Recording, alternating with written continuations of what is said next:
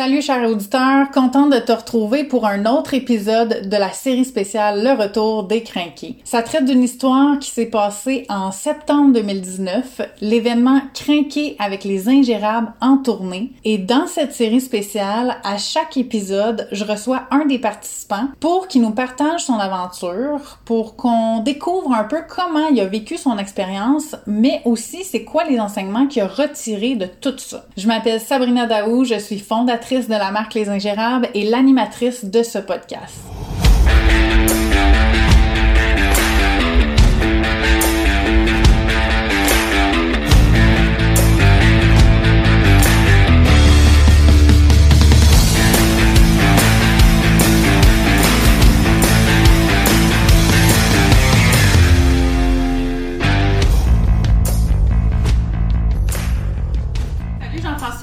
De m'accorder cette entrevue. Merci à toi, Samona. Alors pour la forme, je vais te demander de dire ton âge, ton nom, ton âge et la ville où tu habites. Je m'appelle Jean-François Dionne, j'ai 33 ans, j'habite à Varennes. Qu'est-ce que tu fais dans la vie, Jean-François? Je suis consultant en gestion de matières résiduelles.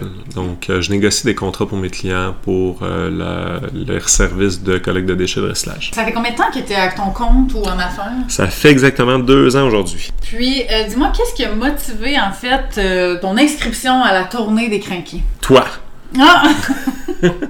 Euh, non, j'ai euh, j'ai adoré le concept. T'avais une belle énergie, puis je me suis dit, ben pourquoi pas embarquer dans, ce, dans cette aventure euh, d'une journée. Puis j'ai adoré l'expérience. Est-ce que tu avais des attentes, en fait, quand tu t'es inscrit? Euh, J'avais des attentes de m'amuser. Je suis parti de la maison en camisole. Je me suis dit, moi, je m'en vais avoir du fun. Je vais m'amuser avec euh, plein d'autres entrepreneurs. Puis c'est ça qui est arrivé finalement. là. Puis il y en a encore plus. J'ai appris plein de choses cette journée-là. Euh, J'avais pas vraiment d'attente.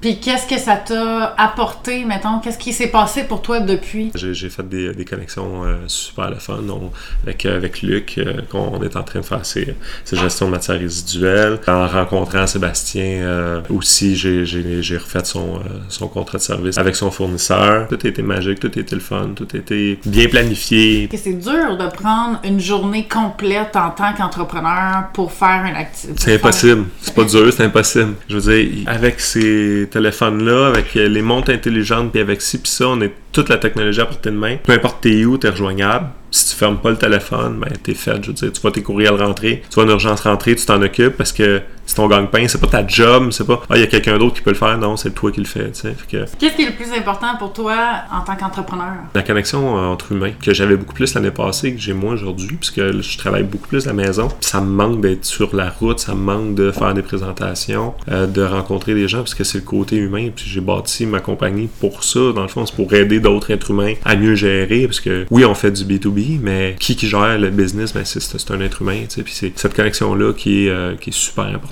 aujourd'hui puis je pense que plus ça va j'entends souvent ça ces réseaux sociaux justement on fait plus du B2B on fait du H2H on fait du human to human relation puis je pense que c'est comme ça qu'on doit faire la business en 2020 hein. Pour un entrepreneur que ça fait deux ans, tu as rapidement eu du succès. Oui.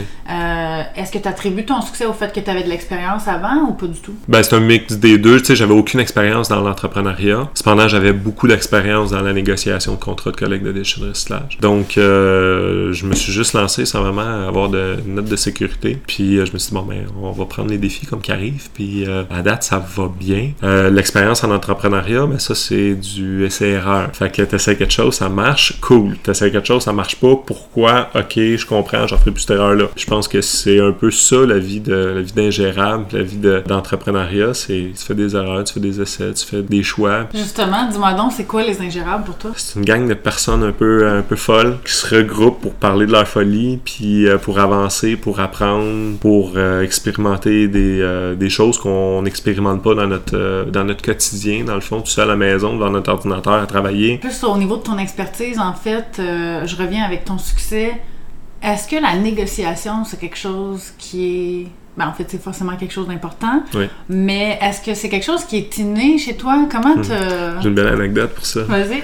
Je négocie depuis que je suis haut comme trois pommes. Mais ça, on le fait tout. En, en étant enfant, tu sais, ah, je veux me coucher cinq minutes plus tard, euh, je veux manger des bonbons. On négocie tout le temps dans notre vie. Quelqu'un qui me dit qu'il est pas bon négociateur, c'est juste parce que ça lui fait peur de négocier pour lui-même. Mais tout le monde négocie depuis très très longtemps. Puis il y a certaines personnes qui vont développer cette compétence-là un peu plus poussée que les autres. Sixième année, ma prof s'appelait Marie-Josée. Puis euh, moi, j'adorais, puis j'adore encore, manger des clémentines. Puis je mangeais pas comme une ou deux clémentines, je mangeais comme dix clémentines. fait que j'arrivais en classe avec mes clémentines. Puis tu te souviens, tu les pupitres que t'ouvres le... le... puis toutes tes affaires sont là, tu sais. Fait que je mettais tout ça là, puis bon, je sortais mes clémentines, je les épluchais, puis je laissais les pleurs de clémentines sur mon bureau. Évidemment, la prof, elle aimait pas ça, parce qu'il y avait plein d'affaires qui traînaient sur mon bureau. Fait que ça me faisait venir en avant, Jean-François, viens, viens à mon bureau, puis elle me disait, tes clémentines, t'as pas d'affaires, manger tes clémentines en classe, tu manges tes clémentines à la pause ou à l'heure du dîner, puis tu mets ça dans la poubelle après, parce qu'il n'y avait pas de compost à l'époque. Moi, je partais toujours de son bureau en gagnant mon argument. Dans le fond, moi, je disais, ben, José, je, ça m'aide à me concentrer. Moi, je, je, suis pas capable de rester là à rien faire. Je faut que je gosse avec quelque chose. Puis là, je mange des fruits. Tu sais, tu peux pas m'en vouloir de manger des fruits. Puis Marie-Josée, elle s'assoyait, c'est comme, Chris, il a encore gagné. Fait que je négocie depuis, depuis toujours. Fait que négocier dans un domaine qui m'intéresse en plus, puis au profit de, au profit de mes clients, ben, je me dis, c'est le fun, tu sais. Qu'est-ce qu'il faut absolument faire, selon toi, quand tu démarres, pour Ah. que rapidement il y ait des résultats? Une autre anecdote. Vas-y.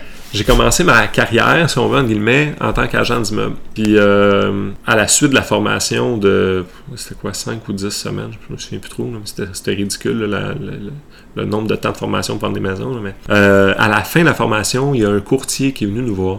Puis, euh, il nous a dit une phrase qui m'a toujours marqué. Il m'a dit, là, vous avez le choix d'être des agents d'immeuble ou des agents secrets.